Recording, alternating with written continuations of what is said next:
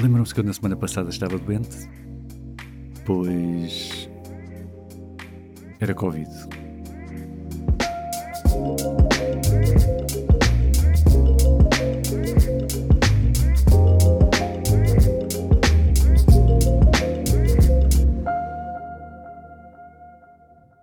Ora, sejam bem-vindos ao episódio 7 do Filmes, Filmes, Filmes. Uh, eu acho que dizem que são precisas seis semanas para criarmos um novo hábito. Já vou em sete semanas consecutivas de podcast, por isso acho que a coisa já, já está sólida. então, hoje é dia 14 de fevereiro, dia de São Valentim, que para além de ser o padroeiro dos namorados, aprendi hoje que é também o padroeiro das pessoas que sofrem de epilepsia. É verdade, podem procurar. Por isso, se um dia forem a um concurso do Vasco Palmeirim e esta informação vos ajudar a ganhar alguma coisa de jeito, não se esqueçam de partilhar comigo. E por falar em São Valentim, neste momento há uma história de amor que já viu melhores dias. Uh, é a história de amor entre os portugueses e a Netflix, que está a passar por uma fase um pouco complicada. Na semana passada, a Netflix começou a pedir aos utilizadores portugueses para associarem uma casa um, ou melhor, um IP às respectivas contas para tentar impedir a partilha de passwords e a coisa não está a ser muito bem recebida. A julgar pelas reações nas redes sociais, eh, já há muita gente que apagou a conta. Obviamente que não sabemos quem não apagou a conta, porque essas pessoas não foram para as redes sociais manifestarem-se, por isso não sei se o desagrado está a ser suficiente para fazer alguma espécie de moça. Mas a verdade é que a Netflix não lidou muito bem com esta questão e, e atenção, é óbvio que uma empresa privada pode definir as políticas que quiser, desde que não vá contra a lei, obviamente, que é algo que também está a ser posto em cima da mesa, neste caso, por causa da política de proteção de dados. Eh, uma empresa obrigar um cliente a associar um IP a uma conta eh, pode ser ilegal. Acho que o caso está a ser hum, analisado e também é óbvio que quando a Netflix dizia que partilhar a password é amor, não estava propriamente a referir-se aos grupos organizados de partilha de passwords que andavam por aí e que muitos juntavam pessoas que nem sequer se conheciam. Um, agora, a verdade é que a forma um pouco hostil e, e até pouco transparente como, como lidou com esta situação não foi assim muito inteligente pelo menos não me parece que tenha sido uh, toda a parte de toda a parte de relações públicas foi muito pouco pensada e, e foi completamente contra a imagem de gás porreiro que a marca sempre tentou passar através da sua comunicação. A Netflix uh, sempre comunicou muito bem nas redes sociais, a concorrência sempre correu atrás deles, também nesta parte da comunicação, e é uma pena ver que deram um tiro no pé deste tamanho. Se vai ter consequências sérias, não sei, só o tempo dirá. Se calhar não, mas as coisas poderiam ter sido feitas de outra maneira. Isso é um facto.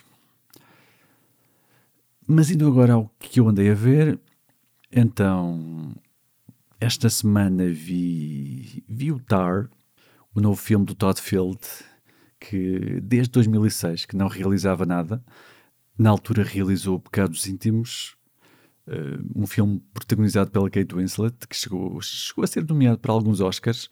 A Kate Winslet foi nomeada para melhor atriz, por exemplo. O, o Todd Field era uma das grandes promessas dos, dos anos 2000, uh, eh, que desapareceu um pouco de cena, mas que volta agora, uh, volta agora em grande, aliás. Este Tar tem sido aclamado um pouco por todo o lado. É um dos grandes favoritos aos Oscars deste ano pelo menos na representação. E temos então aqui um filme sobre uma maestrina. É o feminino maestro, certo? Maestrina? Acho que sim. Bom, é um filme sobre uma mulher chamada Lydia Tarr, que foi a primeira e única mulher a conduzir a orquestra de Berlim e poderia perfeitamente ser um biopic. Está filmado como um biopic, tem toda uma vibe de biopic mas, mas não é um biopic. Tar é, é, é um filme de ficção. A Lydia Tar nunca existiu e, e, no entanto, parece tão real, não é? Reza a lenda que o Todd Field escreveu este filme para a Kate Blanchett e que se ela não tivesse aceitado fazer o filme, ele nunca o teria feito. Não sei se é verdade, mas se for, consigo perceber porquê. Existem de facto muito poucas atrizes atualmente capazes de fazer este papel desta forma. A Kate Blanchett está incrível neste filme. É, é desconcertante, é intensa, é muito intimidante há toda uma frieza, uma, uma altivez, uma inteligência a sair daquela personagem que a faz parecer real, que a faz parecer altamente humana mesmo. Percebem-se todas as frustrações, todos os defeitos de caráter, todos aqueles conflitos internos. Não simpatizamos com ela, não é uma personagem feita para que simpatizemos com ela. Aliás, muito pelo contrário, é uma personagem feita para que eh, para que, para que odiemos mesmo. Com, é uma personagem com poucos rasgos de humanidade, tirando a, a relação familiar com a filha, e é precisamente isso que a torna real, um, porque o filme não quer em momento algum colocar-nos do lado da protagonista. O filme é sempre bastante imparcial, levanta as questões que tem a levantar e deixa as respostas do nosso lado.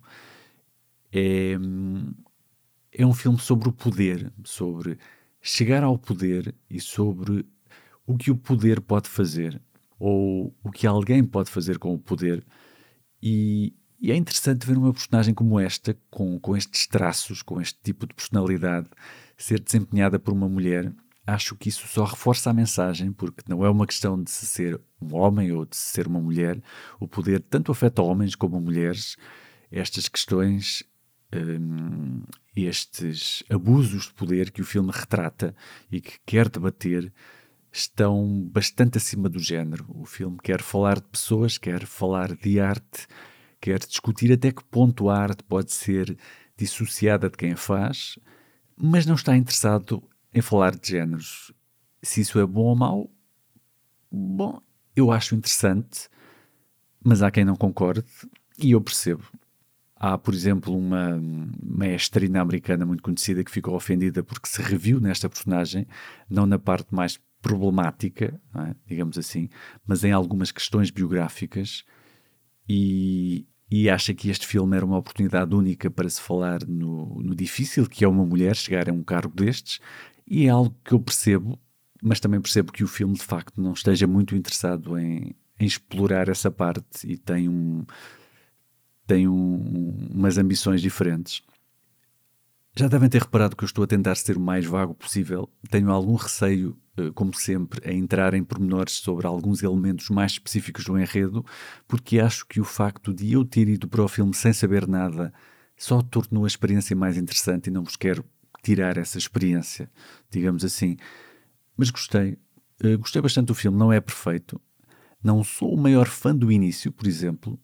O filme começa com uma cena bastante longa, com, com uma conversa bastante palavrosa entre a Lydia Tarr e um jornalista, em que ficamos logo a saber tudo sobre a vida dela. E eu acho que é um excesso de exposição, eh, pelo menos logo no início. Começar um filme desta maneira não é muito agradável e, e pode afastar algum público. Nessa altura, confesso que temi o pior, mas a partir daí a coisa até consegue ganhar um ritmo bastante interessante, sobretudo para um filme de 2 horas e 40 eh, com este tipo de dinâmica e aconselho, sem dúvida.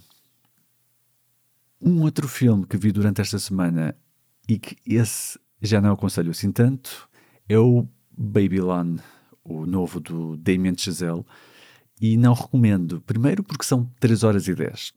E para eu recomendar um filme com este tamanho, o filme tem mesmo de ser muito bom. Eu nunca vos vou recomendar um filme em que teriam de abdicar de 3 horas da vossa vida e correr o risco que não gostem desse filme, obviamente. não vos quero fazer passar por isso.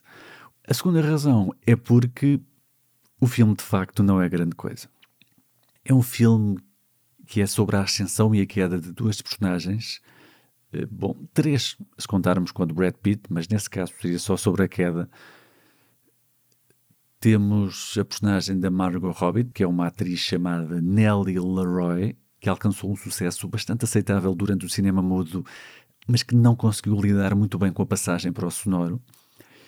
E, e depois há outra personagem do Manny Torres, que é um, um imigrante que sempre sonhou em trabalhar no mundo do cinema e que também conseguiu algum sucesso em funções mais uh, executivas, uh, mais técnicas e de produção. Eles conhecem-se logo no início do filme, numa daquelas festas cheias de excessos, e que depois vamos acompanhando a sua vida e, e vários momentos da sua vida. O problema que eu tenho com este filme é que é um filme muito espalhafatoso, mas mesmo muito, muito espalhafatoso. Tenta ser muito virtuoso, com planos de sequência e sequências altamente coreografadas, mas sinto que não tem muita coisa para contar e o pouco que tem não o conta lá muito bem. Tenta ser muitas coisas ao mesmo tempo e coisas que já vimos feitas de forma bastante mais interessante noutros sítios. Eh, as cenas parecem um conjunto de sketches soltos, sem grande unidade. Tenta fazer aquilo que o Era Uma Vez em Hollywood do Tarantino fez, por exemplo, mas sem perceber o que o fazia resultar, sem aquela relevância subtil que o Tarantino coloca nos, nos vários episódios soltos dos seus filmes, que depois se complementam extraordinariamente bem na, na, grande mensagem. Isto aqui não acontece, é tudo muito solto e, e desconexo. Depois tenta contar pela enésima vez a mesma história que já foi contada cem vezes nas cem adaptações do A Star Is Born, mas com o foco não inteiramente no sítio mais indicado. E, e por último, tenta homenagear o cinema, ou seja, é mais uma vez o cinema a falar dele próprio, mas aqui confesso que não percebo muito bem onde quer chegar. Assumindo que o Damien Chazelle não queira dizer que no tempo do cinema mudo é que era bom, não é? que seria o mais óbvio cálculo que, que não seja por aí que ele queira ir, acho que está a tentar refletir na forma como o cinema se vai reinventando constantemente um, e dessa forma foi morrendo e ressuscitando várias vezes, e essas mortes não são tanto da arte em si, mas dos artistas e dos técnicos e, no fundo, do, das pessoas que fazem o cinema, que não se conseguem adaptar e que acabam por ter de dar lugar aos mais novos, não é? Digamos assim no fundo, provavelmente é sobre a contínua renovação do cinema e de todos os que fazem cinema. Uh, talvez vá por aí, mas, mas seja como for, o tom é estranho.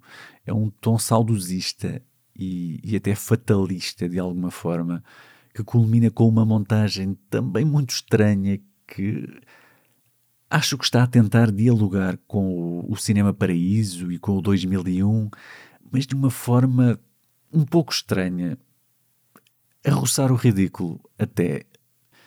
Percebo algumas críticas que têm sido feitas a essa sequência e não é, não é muito interessante. Não é de todo um, um filme que eu recomendo, apesar de gostar do Damien Chazelle e ter gostado muito do La La Land e do Whiplash e, e até do First Man, uh, aqui acho que não acertou. Aqui acho que foi um tiro completamente ao lado daquilo que ele queria dizer. Por último, vou falar de uma série que acabou na semana passada e, e, que tem sido bastante controversa e bastante atacada até, que é uma série de animação chamada Velma, que está na HBO Max e que tem, adivinhem só, 1.4 no IMDB. É verdade. Então, este VLM é assim uma espécie de reinvenção do Scooby-Doo. Não diria que é uma prequela, porque apesar de algumas referências, não parece querer chegar ao mesmo ponto da, da série antiga. As personagens são diferentes, têm origens diferentes, têm personalidades diferentes. A Velma é descendente de indianos, tem aliás a voz da, da Minnie Kaling, a Daphne é asiática e o Shaggy, uh, que aqui não se chama Shaggy, aqui é o uh, Norville, que era o primeiro nome do Shaggy. Aliás, Shaggy é alcunha, ele não se chama Shaggy, chama-se Norville, qualquer coisa, que agora não me lembro, Rogers, acho que é Rogers.